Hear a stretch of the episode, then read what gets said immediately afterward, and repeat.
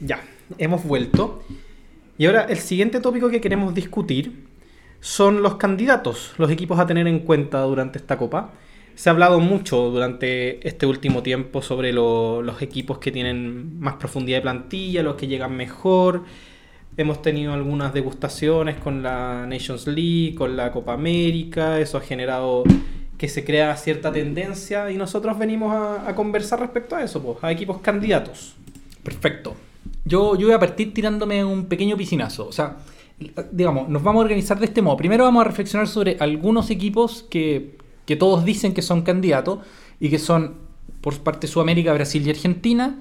Y por parte de Europa, uno podría decir Francia, Alemania, Inglaterra, España, Portugal. Son los nombres que suenan así. Al- alguien mencionará a Holanda, por ejemplo. A Bélgica. A Bélgica, claro. Eh, incluso a Croacia. Hay hasta los que se encienden con Dinamarca. Pero yo diría que lo- los primeros siete que nombramos son como los, los más los más mencionados siempre, los que están más arriba en las casas de apuesta. Y vamos a empezar así a descomponer un poco. Yo, yo voy a partir tirando un nombre sobre la mesa, que es el de Brasil. Y ese es un candidato al que yo le creo. ¿ya? Le creo que es un candidato de verdad a ganar este mundial.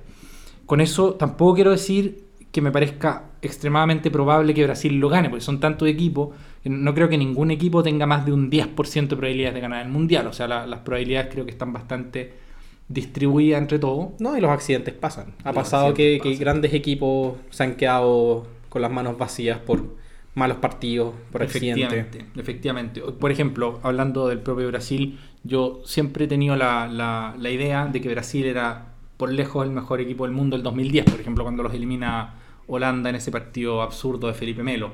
Creo que ese Brasil se podía comer a España, por ejemplo. Sí, pero, que pero ese- Felipe Melo tenía otros planes. Felipe Melo tenía otros planes, Snyder tuvo otros planes y claro, y Brasil se fue para la casa.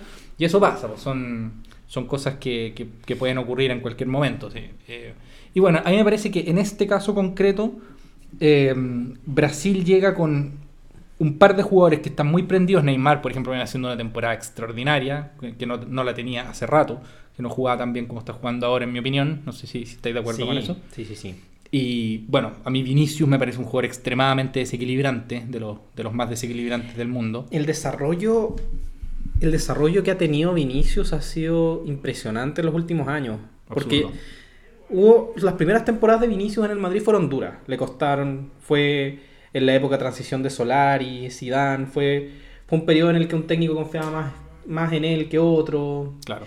Estuvo con sequías goleadoras que lo llevaban a, a prácticamente llorar cada vez que metía un gol. Y perdiéndose todos los goles en la Pero- boca del arco. Pero su, su dificultad para meter goles yo creo que desarrolló en él una muy buena capacidad de creación de juego. Él asiste mucho. Muchísimo. Él yo creo que se dio cuenta dentro de su, de su forma de jugar que quizás era mejor, en vez que perderse el gol él, asistirlo a otros compañeros que son extraordinarios metiendo goles, como Benzema, como Rodrigo, que yo siento que tiene una mejor capacidad de definición que él. Claro. Y eso en Brasil es súper explotable. Que, es que Brasil está con un, con un equipo muy poderoso en esta, en esta ocasión. De hecho, mira, la línea de atrás de Brasil me parece también bestial. O sea, uno tienen arqueros para elegir, porque pueden elegir entre Allison y Ederson, al menos entre esos dos. Eh, y tienen también un militado que, si uno le creyera a, lo- a los periodistas que siguen al Real Madrid, el mejor central del mundo, digamos. Al menos en un momento en el que Van Dijk está, ha tenido una temporada más baja, digamos, que, que los años anteriores.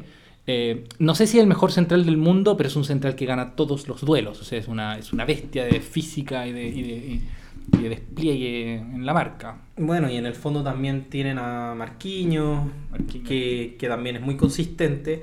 El, el tema con Marquinhos es que, que es un jugador tan consistente que de repente pasa desapercibido por lo consistente que es. Es un jugador que siempre juega más o menos al mismo nivel que es bueno, que, que yo creo que eso es muy importante en un equipo, pero, pero no alcanza a destacar. El síndrome Sergio Busquets. El síndrome de Sergio Busquets. Y, y va también Thiago Silva, muy, Claro. muy viejo, mucha experiencia. Ahora no lo está pasando tan bien, pero porque el Chelsea está en una etapa, en una etapa más o menos complicada. Pero, pero yo creo que Brasil tiene, tiene poder en todas sus líneas, tiene un mediocampo, sobran jugadores, extraordinario, sobran jugadores.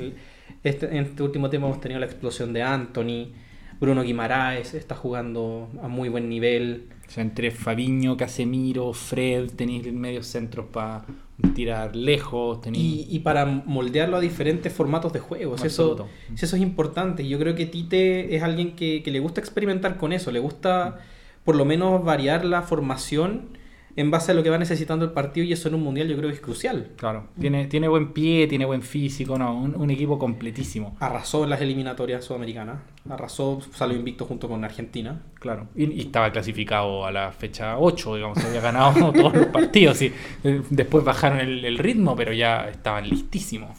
Sí, ¿no? Y, y las únicas caídas que se podría decir que tuvo, si no, si no es que la única que fue hace poco la lesión de Coutinho, que, no, que yo creo que ni siquiera iba a ser llamado. Probablemente no, claro. Pero bueno, con, con una selección que tiene 80 jugadores, obviamente se van a quedar afuera jugadores como Firmino, como, como Cuña, que, que son buenos, pero Renan Lodi, pero...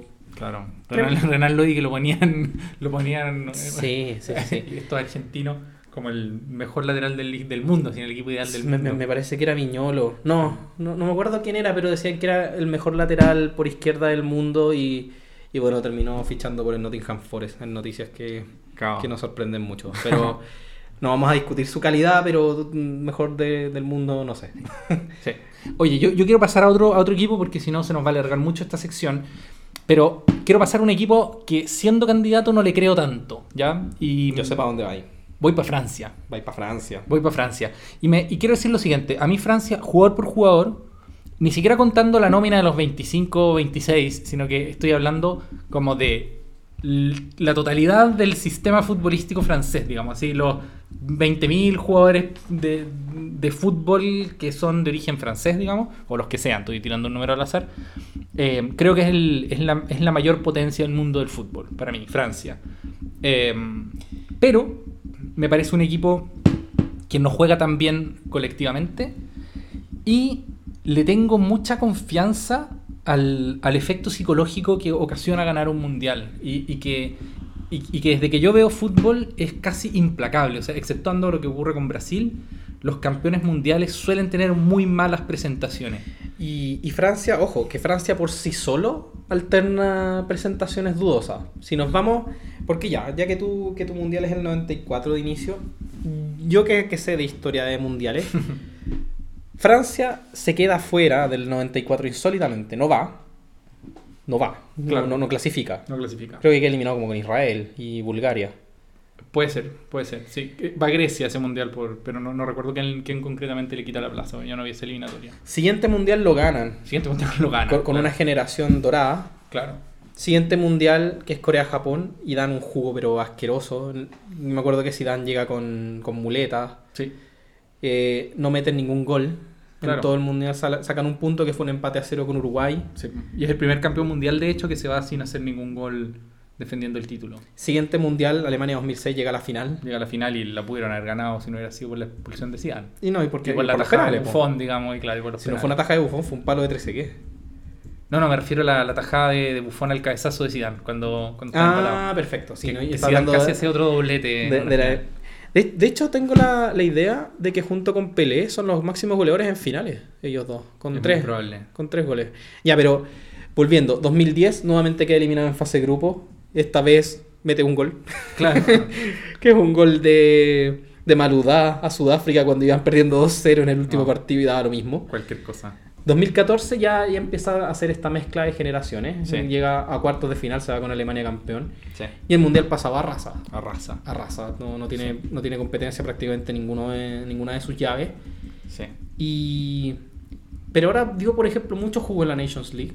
Claro. Se le cayó completo el medio campo que ganó ese mundial. No va ni Pogba, que está lesionado, no va Kanté, que está lesionado, y Matuidi no lo llamaron. No, no sé si está jugando Matuidi todavía. Yo creo que está. Si no Eh. retirado, está muy periférico, claro. Claro. Y, y sí, yo quiero ver a Francia. Me, me genera expectativa Francia. Yo quiero hacer otro, otro recordatorio histórico. Y es que el campeón del 98, que es Francia, queda eliminado en primera, en primera fase del mundial siguiente. El campeón del 2002, que es Brasil, es el único que se sigue portando con dignidad, aunque el Brasil del mundial siguiente es bastante peor que los otros Brasiles que, que- que venían existiendo. España, campeón del mundo, también se queda fuera en primera fase del día siguiente, del, mundial siguiente. Ah, bueno, y antes Italia. Italia. Italia, también se queda fuera del, del mundial, de- en la primera fase del mundial siguiente. Alemania se queda fuera en la primera fase del mundial siguiente. Y lo de Alemania O sea, fue insólito, porque lo no- le había pasado a Alemania nunca. Nunca, claro, nunca. O sea, uno puede decir, ¿será una coincidencia? Yo creo que no. Y, creo que no No simplemente porque, porque ya hay suficientes datos como para, para creer, digamos, que, que, que- que es algo más que, que el mero azar, sino que también porque creo que hay mecanismos psicológicos que permiten entenderlo. Y es que para cualquier generación, ser campeón del mundo debe suponer un- una transformación completa en las expectativas, así como en las ganas de ganar, en el ánimo, en, en- en lo que se espera de ti, en la presión que siente. Y, y- y sobre todo a mí me da la sensación de que, de que esta Francia gana su mundial a una edad muy in- inusual. Es una generación joven Muy la que lo gana. Por lo general, por lo general, bueno, y la Italia que lo gana era bastante una mezcla, pero muchos jugadores también eran jóvenes cuando lo ganaron. Y eso llevó a que a que en el fondo si uno es joven o, o la España que la gana también ya lo has ganado todo yo, yo siento que ya ya siente como que cumpliste un poco con tu Claro. con tu deber cívico de, de- de salir a ganar el mundial Claro. entonces yo creo que el grupo que tiene Francia le permite aspirar a ganarlo con más o menos facilidad pero pero hay que ver hay que ver y yo también quiero tirar un, un candidato ya, el candidato del que quiero hablar yo, que no, no- no sé si, si lo, considero candidato tanto por, por lo que ha mostrado versus por lo que tiene, es España. A mí España me, me llama la atención. Luis Enrique lo encuentro un excelente DT. Me, me ha gustado mucho. Se le critica mucho por su rollo supuestamente antimadridista, pero, pero igual va con jugadores del Real Madrid. Lo que pasa es que el Madrid juega con pocos españoles en su, en su alineación y con los pocos que juega los lleva. Sí. Pero, pero hizo una renovación prácticamente. Sacó a, los- a la generación campeona, Claro. lisillanamente. Quedan los vestigios de, de esa gran selección española de- del bosque. Y, y tiene sangre joven, pero sangre joven que me, me gusta bastante. Me gusta ese mediocampo que es más que nada barcelonista, pero creo que hay un futuro enorme en Pedri, Gavi. Me gustan, me gusta que me- meta tanto futbolista de, de equipos menores, mete a jugadores del Valencia, mete jugadores del Sevilla, mete jugadores de la Real Sociedad. Lo único sí que, que me preocupa de esta España un poco es la delantera. Creo que, que la delantera puede ser el, el punto débil de, de esta selección. Porque su principal delantero es Álvaro Morata. Y a mí me gusta Morata, pero tiene. En el fondo, los partidos malos de Morata son partidos en los que juega España con uno menos. Sí, mira, yo, a ver, a mí me parece que España es una selección que podría salir campeona, no, no, se, no se acaba el mundo del fútbol si sale campeona, pero me parece que no es favorita para salir campeona o no está entre los cinco candidatos más fuertes. Yo creo que está, por así decirlo, del 6 al 10. Esa es mi, mi- valoración. Eh, comparto plenamente contigo en que Luis Enrique es un tremendo entrenador. Yo creo que es, un entrenador que logra hacer jugar equipos, independientemente de los jugadores que tengan. Y no opino esto por, el triplete con el Barcelona y casi que casi lo hizo dos años, do- dos años distintos, sino incluso por cómo jugaba el Celta. digamos. El Celta de Luis Enrique me parecía un, equipazo. Eh, y, el Celta es un equipo que, en fin, un equipo de media tabla en España, eh, pero que con él jugaba muy buen fútbol, muy, muy buen fútbol, muy competitivo, un equipo... Bueno, y, y si nos vamos a los resultados netamente en la selección, le ha ido bien con España. Claro. Es decir, llegó a la final de la Nations League del año 20. Ujú. No, era- eran, son años impares, de la 21. es que era puede 20 ser. claro, claro. Con la pandemia se, se echó a perder todo ese calendario. Llega a la semifinal de la Euro, que pierde por penales con Italia. Claro. Y ahora está en el Final Four de la, de la actual Nations League, dejando en casa a Portugal, Sí. a domicilio, es decir, que yo encuentro muy bueno. Sí, no, no, claro, sin duda. Y, y yo siento que, que nuestra generación, los más jóvenes, pueden estar un poco perdidos con la noción de, de un buen torneo de España. Yo creo que, que la España del Bosque que gana Eurocopa, Mundial Eurocopa, Le Vicente hizo, Calderón originalmente. claro, le hizo creer a la gente que, que España era una selección que ganaba cosas, pero, pero no. No, pues España era una selección. De hecho, España había sido, si no me equivoco, el único local que no había sido semifinalista del mundo en, en- en España 82. Creo que todos los otros locales hacen al menos semifinales, incluido Chile. Es, es que el- ese Y- Mundial de España es muy malo. Claro. Es muy malo.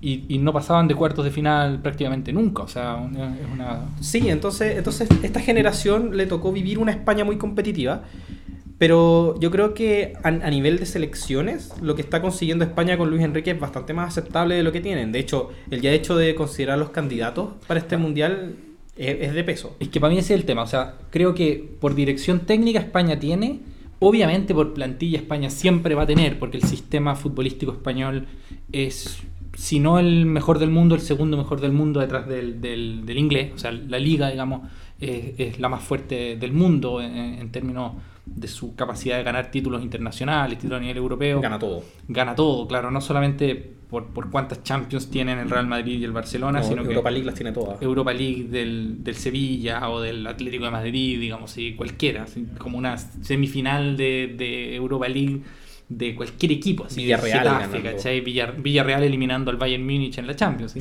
ganando la, la final al Manchester United. ganando la final Manchester United, correcto. Entonces, a ver, por jugadores siempre España va a tener, y sin embargo, a mí me parece que, claro, como dices tú, no tiene un delantero que te garantice una producción sistemática de goles a la espera de que Ansu Fati sea lo que parecía que iba a llegar a ser. Que todavía Eh, puede ser. Todavía, todavía puede ser, puede pero, ser. pero no lo ha sido aún. No lo ha sido aún y ha tenido que lidiar con estas lesiones atroces. Y a mí me parece que tampoco Unai Simón es un arquero que te gane partido. Es como un arquero que más o menos te responde, pero yo lo encuentro, no, no lo encuentro un, un- un arquero top, digamos, del mundo. De hecho, ahí estaba una de las polémicas de la nómina de Luis Enrique, que fue que dejó afuera a De Gea. Claro. Pero De Gea en el Manchester United ha tenido partidos extraordinarios, que eso siempre ha sido. Yo creo que, que De Gea es un gran arquero y lo ha sido siempre, pero ha tenido partidos malos y, en- y principalmente en la selección tuvo la mala suerte, la mala fortuna de que los partidos en los que se le necesitó tuvo malos desempeños. Claro, Entonces eso lamentablemente pesa. claro. Pero-. O sea, baste recordar el partido con Portugal en el Mundial pasado. Y Sí, el gol o sea- que le hace Cristiano. Claro, que, que- que fue la, la única mancha, diría yo, porque los otros dos goles son. Sí, no, los otros dos goles no, de él, pero, pero te no pesa no te- mucho. claro, no te pueden hacer ese gol en un Mundial, en el fondo. No, y primer partido, Claro. te- que te condiciona todo. Claro. Otro de los candidatos, esta vez de los que comenta la gente, está eh, la selección de Inglaterra. Sí. Inglaterra que tiene jugadores por doquier.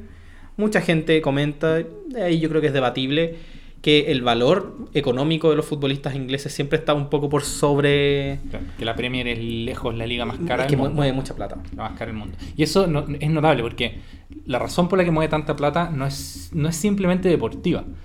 Estaba, eh, te lo puedo decir, habiendo vivido en Inglaterra, es la cantidad de gente que está suscrita de pago a la Premier. O sea, es absolutamente ridículo. En el fondo, comparas la cantidad de ingleses suscritos a la Premier con la cantidad de españoles suscritos a la liga de pago y tienes toda la vive- diferencia de- de- del volumen de plata que mueve cada liga. Es que el inglés vive el fútbol con, con mucha pasión.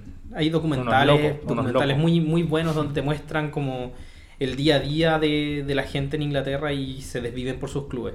Entonces eso lleva a que, a que los clubes tengan más o menos un soporte económico importante, lo que después se traduce en más dinero, bueno, por derechos televisivos de la selección que más cobra, o sea, es la, el- la liga que más cobra, y todo eso se traduce en, en mucho dinero. Es decir, que comprar un futbolista para que llegue a jugar a Inglaterra es invertir harto dinero. Claro. Ahora, a nivel de selección, a mí me gustan los futbolistas que lleva Inglaterra, pero creo que no me gusta mucho Gareth Southgate.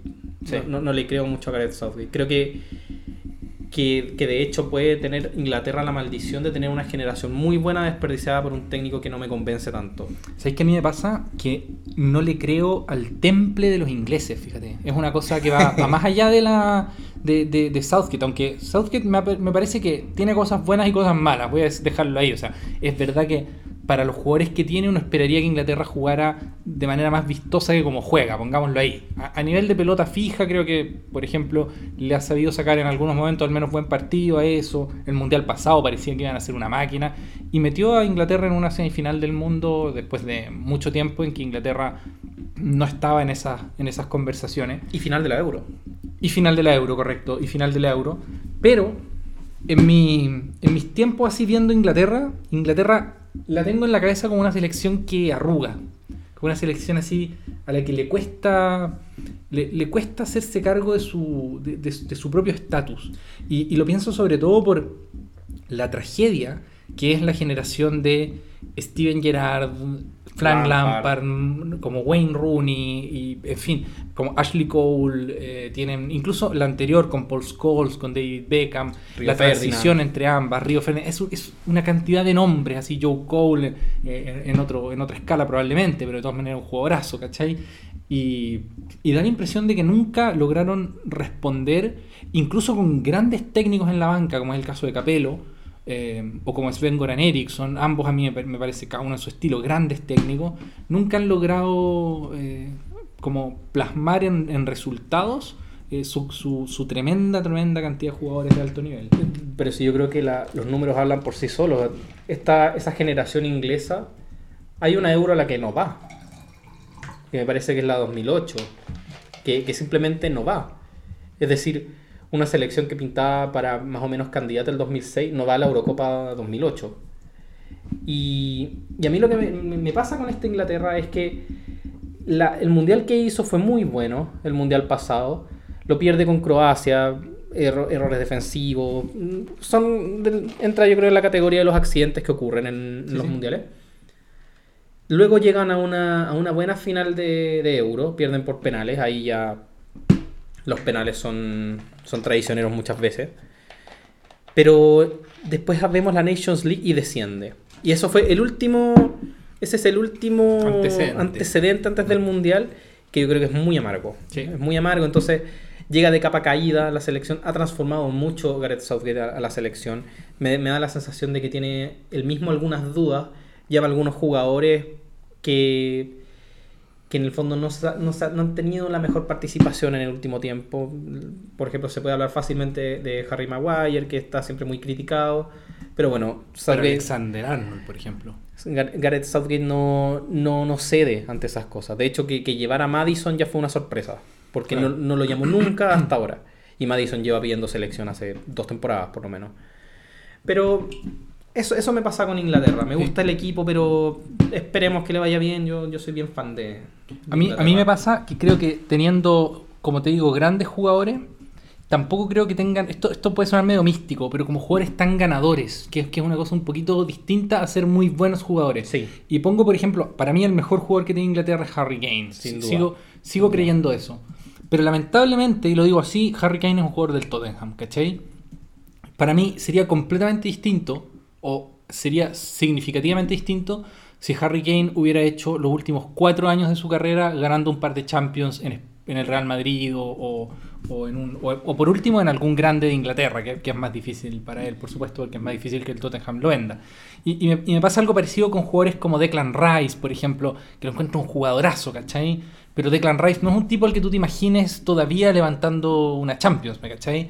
Eh, no, no, no tenemos esa imagen.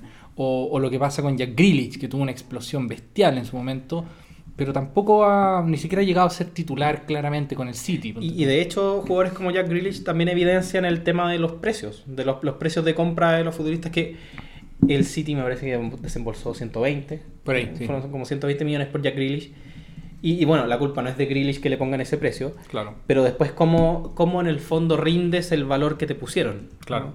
Entonces, eso obviamente merma tiene un, peso psicológico, porque yo creo que eso va un poco relacionado con lo que tú dices, que psicológicamente al inglés le cuesta afrontar la carga que tiene sobre los hombros. Entonces, hay que ver, hay que, hay que ver, esta selección genera dudas. Sí, pero si me preguntan a mí así, entre, entre Inglaterra, Brasil, España, Francia, que son los que hemos evaluado hasta ahora, para mí Inglaterra es el que es menos probable que se lleve el Mundial, de, los, de los cuatro, digamos. Eh, y, nuestra querida vecina Argentina.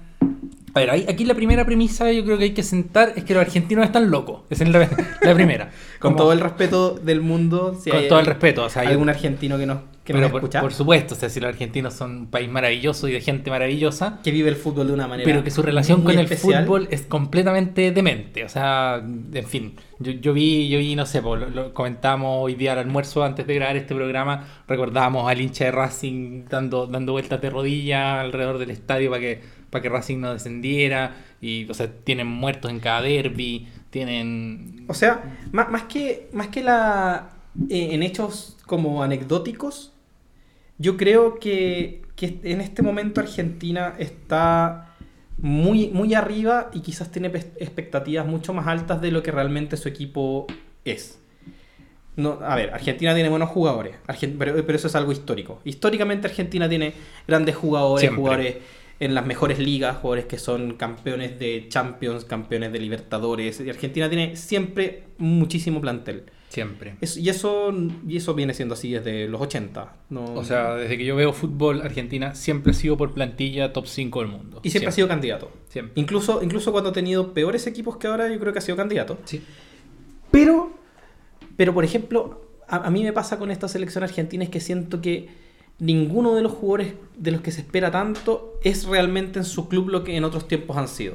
Es decir, por ejemplo, Ar- Argentina 2006, la misma Argentina 2014 tenía jugadores que eran los imprescindibles de sus clubes. Ahora el, el esqueleto de la selección argentina, Dibu Martínez, es un buen arquero, ya es un buen arquero, pero, pero es el arquero de Aston Villa. Claro. En el fondo, yo creo que eso igual dice mucho. Empezó a Por ser supuesto. titular, empezó a ser titular a los 29 años. El, el Arsenal lo usaba más que nada para las- los torneos, las copas domésticas. Claro. Un arquero que no ha jugado Champions. Un arquero que nunca jugó Champions, un arquero que, que claro, tuvo una buena Copa América, que, que atajan tanda de penales, que eso ya le valió el título de ataja penales, que Claro. es un título que a los argentinos les, les encanta acuñar. Les huele a Goicochea. Y, y a Orión, y a Bondancieri, y a Chiquito Romero ataja penales. Pero... Chiquito Romero nunca fue una taja penales como ellos creían. si me Pero sí, permite. Chiquito, Chiquito Romero solo jugó por la selección. Yo creo que eso, eso es un dato importante. ¿no? no jugó en el Manchester United prácticamente nunca. Pero, claro, tenemos al Diego Martínez, tenemos a Rodrigo de Paul, que yo lo encuentro un jugadorazo. Sí, buenísimo. Por Argentina, y, y tiene una calidad, pero Argentina juega excelente. Pero está justo en un Atlético de Madrid que está en eh, capa caída. Sí, no, claro. Se les cayó Lo Celso, que es un jugadorazo también. Muy bueno, sí. talentoso. La columna vertebral, o sea, la, la defensa de, de esta selección argentina, Cuti Romero, Tamendi, Martínez, están teniendo buenas temporadas. Mm. Pero en el fondo, pero si se me permite, me parece que todo el medio campo de Argentina, yo, yo he escuchado programas de, de fútbol de argentino que creen que, que tienen el mejor medio campo del mundo, así literalmente dicho así. Y yo diría, ningún mediocampista de la nómina, que la tengo acá al frente, juega en uno de los grandes clubes del mundo en este momento. Digamos, ya, De Paul en el Atlético Madrid, considerando que el Atlético Madrid sea uno de los grandes clubes del mundo, pero... pero Claro, Leandro la- Paredes en la Juventus. Leandro Paredes en la Juventus, pero una Juventus que está, no sé, en este momento será el quinto o sexto de Italia. Y, y Leandro Paredes viene muy tocado. Viene, Di María viene muy tocado. Claro, el, el Papu Gómez en un Sevilla que, que está peleando puestos de, de De descenso, descenso. En, en la liga. Insólitamente. Claro, sigue el Palacio en el Leverkusen, claro, y, y Enzo Fernández en el Benfica. O sea, es un mediocampo que, a ver, ya, por supuesto que son todos buenos jugadores. Argentina tiene siempre buenos jugadores en todas las posiciones. Esa es la base de, de esto. Claro, pero no es un mediocampo que tú digas es el mediocampo de un campeón del mundo. O sea, no es, no es el mediocampo que puede ofrecer Brasil, por ejemplo, ¿no? Que tiene, que, que tiene jugadores, en, en fin, o, o el que puede ofrecer Francia, digamos, ¿no? Y a mí lo que me ha llamado mucho la atención es que he escuchado mucho últimamente, o sea, no últimamente, desde que ganan la Copa América, porque este grupo argentino se, se forjó en base a muchas dudas. Cuando Scaloni agarra la selección, la selección venía muy dolida, viene- venía de quedar eliminado de una final de Mundial, perder dos Copa América, perder nuevamente con Brasil en, una, en un partido que fue un poco un robo en la, en la Copa América en Brasil. Pero, pero cuando lo agarra Scaloni, yo me acuerdo, me acuerdo de, de Mariano Clos, por ejemplo, haciéndolo bolsa, haciéndolo Claro. bolsa. Después empezaron a agarrar vuelo, ganaron esta Copa América, que, que la ganan muy bien. Argentina juega muy bien. Messi tiene una copa extraordinaria, esa Copa América. Es que algo juega ese, ese chico Messi. Sí, ese zurdito es interesante. Pero después de eso, se empezó a hablar mucho de que esta selección era capaz de ser una buen, un buen equipo sin Messi. Porque Messi ya subimos de su salida al Barcelona, su primer año en, en París fue difícil, le costó, horrible, fue horrible. le costó mucho, sus números bajaron mucho. Y eh, ahora este año mejorado, Sí. está teniendo una temporada buena, excelente. buena. excelente. Sí. Pero, pero ¿qué pasa si, si no tenemos a Messi? ¿Qué pasa porque Messi ya no es el de antes? Ya los equipos todos saben de sobra que Messi es el jugador que tienen que marcar. Entonces, ¿qué pasa si, si no juega Messi? ¿Qué pasa con este equipo? Este equipo es realmente un equipo sin... No, no, hemos, no hemos tenido la oportunidad de verlo. Sí, no, o sea, yo tengo la impresión de que la selección argentina está muy inflada, que esta racha de invicto largo que tienen Es súper mentirosa, es súper mentirosa. Porque no tenemos, no tenemos punto de comparación con los europeos. Claro, son, son muchos partidos Y- demasiado Y hay, un livianitos. y hay un partido de la eliminatoria que no se jugó, que fue el partido con Brasil en Brasil. El, que- Correcto. el famoso partido que se suspendió por el Por COVID. el COVID, claro. Y que fue un, otro bochorno de la Conmebol. Uno más, Sí, uno más. Eso es para otro, para otro día. Pe- Pero sí, me pasa lo mismo. Yo siento que es mentirosa esta, esta racha que tiene. Sí, yo honestamente, Argentina. y aquí me la, voy, me la voy a jugar con una cosa que es un poco, un poco provocativa. Yo ni siquiera estoy seguro que Argentina pase de fase. Porque debo decir que las mejores selecciones argentinas que yo he visto han tenido resultados muy tristes en los mundiales. Y algunas que vienen con las expectativas muy bajas han tenido resultados extraordinarios. Estoy pensando en las bajas expectativas que había, tanto sobre la selección de Sabela como la de Peckerman, que son las mejores selecciones argentinas que yo he visto en mundiales, y las enormes expectativas y de hecho el enorme juego que traía la Argentina de Bielsa, por ejemplo, da un bote espantoso en el, en el Mundial del 2002, en que efectivamente no pasa de fase. Uno puede decir ya, era más difícil ese grupo. Sí, en el sentido de que esa Suecia era muy molestosa y que con Inglaterra Argentina tiene traumas hasta geopolíticos, digamos, en fin, no, no vamos a entrar en eso. Entonces siempre, siempre era un grupo complicado, ¿cachai? Pero, pero mi sensación es que si Argentina cree que tiene el, el- como los cuartos de final ya en el bolsillo, se puede llevar una, una sorpresa ingrata. Porque no solo creo que los puede eliminar potencialmente tanto Dinamarca como Francia, que son lo- lo- los que eventualmente se toparía del grupo al lado, sino que creo que incluso en su grupo, por sencillo que se vea, eh, tienen, tienen un trabajo que hacer. Tienen un trabajo que hacer. O sea, a mí siempre me ha parecido que, por ejemplo, a México le gana siempre, hasta que no le gane, ¿cachai? Porque México le ha hecho muchos partidos buenos a Argentina. eh, y Argentina es campeona para enredarse con los europeos, con el europeo chico, así, de enredarse con la, con la Croacia de turno, digamos, como, y que en este caso es Polonia. Eh, Polonia para mí es, un- es una selección un poco misteriosa, pero en fin, obviamente Argentina es favorito a pasar el grupo y es favorito a ganar su grupo, pero lo que quiero decir es que ninguno de los tres partidos me parece que esté ganado. De hecho, recuerdo otro partido, en, eh, este que gana Messi con un gol en último minuto 1-0 a Irán, se lo ganan a... A Irán. Claro, en el fondo, ese partido con Irán es muy analogable, me parece, al partido que tienen con Arabia Saudita ahora empezando, empezando el, el Mundial. Y claro, ese partido lo ganan con una genialidad de Messi en el último minuto y ya. Y, Pero un equipo bien parado le puede hacer, le, le puede molestar mucho a y, Argentina. y eso, eh, en el fondo ahí contamos con que si un equipo no le juega ingenuamente a Argentina y se dedica a jugarle atrás, eh, lo único que lo puede romper en esos casos, ¿qué es? Un buen Messi. Porque eso fue lo que ocurrió y Messi en el Mundial del 2014 estaba encendidísimo. Pero veamos cómo le va en este, po. veamos cómo está, cómo se da este grupo. Claro. Oye, y otro, otro equipo a, a analizar eh, siempre es Alemania, ¿no? Uf, Sí. Alemania.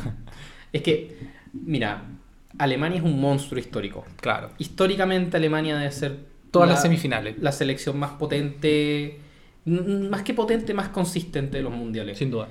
Una, una selección en la Con que... Brasil, ¿ah? Con Brasil. Con Brasil, claro. Es una selección con la que yo creo que nadie quiere jugar. Yo creo que si uno sabe que le va a tocar en un mano a mano a Alemania, uno parte mal, uno parte con, con mucho miedo, porque Ale- Alemania siempre es Alemania. Lo, lo decía Gary Lineker, el fútbol es un deporte que se juega con, con un balón, 11 por lado, eh, pero siempre lo gana Alemania. Entonces, ahora, esta, esta selección alemana está en un, también en un recambio generacional Impone menos que otras. brutal. Sí, sus últimos resultados no han sido tan buenos. Sí. Pero, pero ojo, que Alemania durante toda la década de los 90-2000, Alemania brilla mucho en lo que son los mundiales y da mucho jugo afuera de ellos. Yo recuerdo que en la Euro de Portugal del 2004 pierde su partido como con Lituania en Sí. el grupo, como jugos de ese tipo. Sí. Pero, pero claro, era candidata para ganar el mundial igual. Sí. Y, y hace mundialazos extraordinarios y juega, Y es un equipo muy serio. juega los siete partidos, todos, prácticamente todos los mundiales. Y acá sí, perdón, perdón que te interrumpa, acá sí yo creo que nombre por nombre el mediocampo de Alemania puede decir con justicia que es el mejor del mundo. Es que tiene Eh, jugadorazos. jugadorazos, Jugador- o sea- y, tiene, y tiene muchos jugadorazos joven, que yo, que yo creo que eso es lo... Como Musiala, por ejemplo. como llaman Musiala, Mukoko, que son futbolistas que ya están empezando a romperla en, en sus equipos en la Bundesliga, más otros consagrados como Kimmich, que es extraordinario, que hace todo. Loco, hace- Goretzka. hace Goretzka, todo. un jugador extraordinario. Leon Goretzka. Brandt, yo lo encuentro también Le- Leroy buenísimo. Sané. Sí, no, Sané, claro. En-. Y, y mezcla, y Alemania siempre tiene esa, esa buena facilidad de mezclar jugadores experimentados con, con jugadores jóvenes. Tiene un Thomas Müller que, que uno cree que es viejo, pero no es tan viejo. No es tan viejo. No Y físicamente una bestia. O sea, no. Sí, ¿no? Y, y el tipo en el fondo juega un poco de lo que quieras adelante. Claro. Lo podéis usar de extremo, lo podéis usar de media punta, si queréis incluso lo podéis usar de delantero, lo Segunda improvisar con él. lo, lo que sea, sí. Entonces, quizás la selección de, de Alemania esta vez tenga nombres menos rimbombantes que otras veces, Para mí los laterales son su gran pero, su pero gran siempre hay que, tenerle, hay que tenerle respeto. Absolutamente. Hay que decir sí que a Alemania le tocó en el grupo el que para mí es el rival más molesto para Alemania, que es España. España tiene una, una especie de maldición por sobre Alemania que pocos equipos pueden decir que tiene, como Italia. Claro. Bueno, en la, en la última Nations League se come 6. Se come 6 de España. Y, y necesitaba comerse. En el fondo, España necesitaba meterle esos 6 para clasificar. necesitaba como sí, no sé si 6, pero necesitaba como Sí, pero, pero tenía que, que sacar tenía, que, tenía que golear, tenía que golear para clasificar y golea, claro. Claro, y, y eso yo encuentro brutal. Sí, yo, Brutal. yo creo que Alemania es un, es, digamos, es siempre candidato, sobre todo creo que si pasa la primera fase es favorito contra cualquiera, tanto en octavos como en cuartos. Es que es muy difícil echárselo. Sí, no, sí, es un equipo durísimo, es un equipo durísimo. Es muy difícil echárselo. Sí creo, y esto es algo en lo que no hemos entrado mucho, que es uno de los equipos que pueden verse perjudicados por el clima. Digamos, es un- equipo al que el calor no necesariamente le sienta bien, digamos. Uy, ese, ese es un tema que no hemos tocado y que yo creo que vamos a tocar más ratito. Sí, en- o sea, Que son sí. fa- El, factores. el asunto calor, el asunto calor, mucho calor. Eh, pero sí, sí, digamos, ambos coincidimos al parecer en que Alemania es siempre un- un- una selección que puede ganar el mundial. Sea, Sí, es un candidato eterno. Claro. Y- Y, y sobre todo candidato a llegar muy lejos, ¿no? Si no a ganarlo, a llegar muy lejos. Y yo creo que la última selección de la que se ha hablado mucho en este tiempo, y yo creo que con justa razón porque tiene también una profundidad de plantilla enorme, es Portugal. Claro. Portugal que, bueno, también nosotros tenemos una, una misconcepción histórica sobre, el, sobre Portugal, porque Portugal realmente es un equipo que lleva yendo a los mundiales de manera seguida desde el 2002 en adelante. Antes de eso había ido a dos en toda su historia. Desde el 2002 en adelante empezó a ir de corrido, ha tenido genera- una generación dorada, seguida de otra generación dorada, Claro. y de esta generación que es como aún más dorada, que es Claro. como una generación de platino, por así decirlo, de Portugal, pero que tiene jugadorazos, Sí. jugadorazos que la están rompiendo en, en todos los clubes en donde están. Sí. Yo tengo, yo, yo confieso, bueno, esto tú Andrés lo sabes, pero nuestros nuestros auditores no. Yo tengo una debilidad histórica con Portugal. O sea, si- siempre me, me ha parecido una, una selección eh, muy interesante desde que soy niño. O sea, me gustaba mucho Figo, me gustaba mucho Rui Costa. Cuando me di cuenta de que Figo y Rui Costa eran de la misma selección, me gustó esa selección. Juegan juntos. Eh, juegan juntos, exacto. Oh, qué bien. Y, y que, eran, que eran de lados tan distintos. Eh, y bueno, y, y- y después me gustó mucho Deco y, y encontraba excelente a Cuaresma y, su- y sus golpes con el exterior, ¿cachai? Pauleta. Paul- me gustaba también como Ricardo atajando los, los penales sin los sacándose los guantes. Era, era como una selección que tenía mucha mística y de repente a esa selección le cayó Cristiano Ronaldo adentro. un tal. Eh, un tal Cristiano Ronaldo, claro, otro, otro chico que algo juega. Eh, o que al menos algo jugaba hasta, hasta esta temporada. Eh, y claro, a mí me parece que Portugal es una selección eh, temible para, para cualquier rival. eh, muy sólida en todas sus líneas. Y, estoy pensando en algunos jugadores que no sonaban tanto hace, hace poco tiempo, como por ejemplo Rubén Díaz, que revolucionó el modo de jugar del, del Manchester City cuando, cuando llega.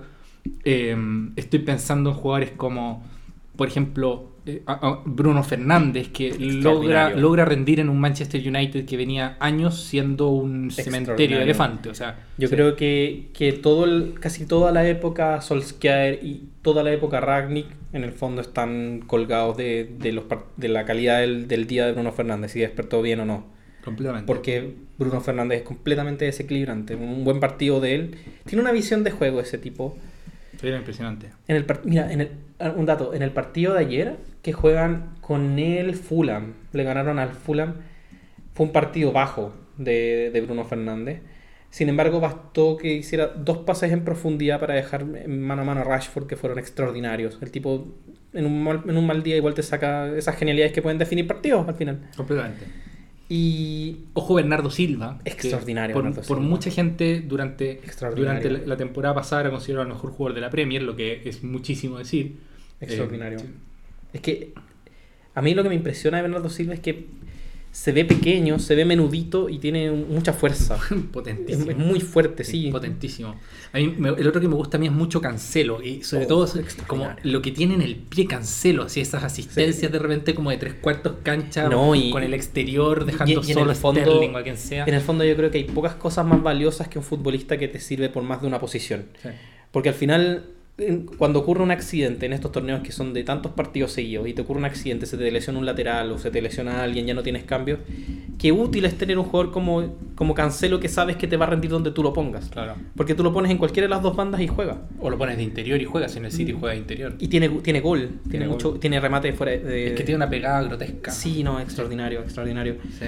Yo tengo además un regalón ahí que es William Carvalho del, del- Oh, del Betis, el yo gran te- Pele. Te lo quería comentar ahí, que un jugadorazo. Es tremendo jugador de fútbol, William Carvalho. Es, es tan ordenadito. Tanto físicamente como buen toque, ordenado, hace Mm. goles también. Y, y tiene mucha calidad en el pie, porque uno lo, lo mira y es un jugador gigante de dos metros que uno pensaría que es más troncazo. Y loco, no. Sí. No, tiene muy, muy buena habilidad. Ha hecho un par de goles haciendo dos caños en el área y sacando remates al ángulo por, el, por el Betis. Sí. Entonces es un jugador que a mí me fascina, Carvalho. Yo al que no le creo tanto es a Joao Félix, aunque, digamos, no le creo tanto para el talento que tiene, ¿no? Quiero, quiero precisar, talentosísimo. o sea, jugador talentosísimo también, que da la impresión de ser medio lagunero, así como de, de desaparecer de repente en situaciones importantes, pero, pero bueno, tiene, tiene delantero, tiene delanteros Portugal para meter. Y bueno, un, un tal Cristiano Ronaldo que yo creo que no merece un mayor análisis. O sea- Ahora, digamos que está en una etapa ya finalizando su carrera. Yo creo que, Sí, claro. que, que quizás Ronaldo está viviendo una especie de, de crisis entre saber que no, no le queda mucho, está teniendo un mal presente con el Manchester United, ha tenido problemas familiares importantes que, le han pesado mucho. Pero es Cristiano Ronaldo. Claro. Y por la selección, si ya juega bien por un equipo, por la selección juega por tres. Exacto. Y lo que le hizo a España el Mundial pasado, yo creo que Cristiano Ronaldo siempre lo puede volver a hacer. O sea, siempre puede volver a sacarte un partido en que de una manera u otra mete dos, tres goles y, y- y cambia completamente el- la cara de un, no solamente de un partido, sino que de un grupo Es, es que, es, que o de una es- es eliminatoria. muy intimidante saber que está Cristiano en cancha. Mm. Porque además lo- yo siento que los mismos jugadores portugueses saben sacarle provecho al hecho de tener a Cristiano en cancha. De hecho, en los últimos partidos de Nations League que se vieron, Cristiano quizás no participó mucho directamente del juego, Arrastraba marcas como este. pero, pero, pero claro, en el fondo hay que marcarlo a tres, sabéis que en el corner tenéis que estar él, eso permite que se le liberen jugadores como Carvalho, que se liberen jugadores como Díaz. Claro. Entonces es, es complejo, es complejo el hecho de tener que lidiar con un Cristiano Ronaldo. Completamente, sí. Así que esa es como la... Esos la- son los, los favoritos. Esos son los comillas. favoritos del mundo con nuestras respectivas opiniones. Si, si yo tuviera que jerarquizarlos aquí y quemarme, yo diría que el que me parece más favorito de todos y- y en cierto modo me, me parecería bueno que, que ganara para que volviera la, la Copa del Mundo a Sudamérica es Brasil. Brasil es el que me parece más creíble. Para Portugal me parece que la cosa es mucho más cuesta arriba porque nunca han ganado un mundial. Y, y para ellos tendría como una mística un poco sobrenatural de que Cristiano Ronaldo en su último mundial fuera campeón del mundo. Eso creo que sería una cosa como medio sobrenatural, que, que es un cierto lastre para mí para, para que Portugal sea campeón. Ojo. Lo mismo que, Argentina. Que el problema que yo creo que la, la gran dificultad que tiene con Portugal, que también lo vamos a hablar después, pero es a nivel de fixture. Lo difícil que, que es Porque sus vecinos son el grupo de Brasil, Suiza y Serbia, que son países complejos para, Sí, puede ser. para, para Portugal. Puede ser, claro. O sea, están como muy obligados a ganar su grupo para después... Para que te toque un grupo que puede ser, pero que puede ser igual difícil. Claro. Porque Serbia y Suiza son, son duros. Sí, no, Serbia y Suiza sin duda son duros. Aunque creo que para Brasil no tanto. Yo creo que Brasil No, se creo- las arregla, yo, digamos. yo creo que Brasil debería ganar el grupo, pero, pero en el fondo Portugal, si es que clasifica primero o segundo, va a tener una llave difícil en octavos. Sí, no, sin duda. sin Y, duda. y Portugal tiene una especie de trauma con los octavos. Le cuesta pasar esa, esa fase. Sí. Pero eso, eso sería por ahora. Nos Ese sería vamos- nuestro, nuestro análisis en general de los presuntos candidatos a ganar esta cuestión.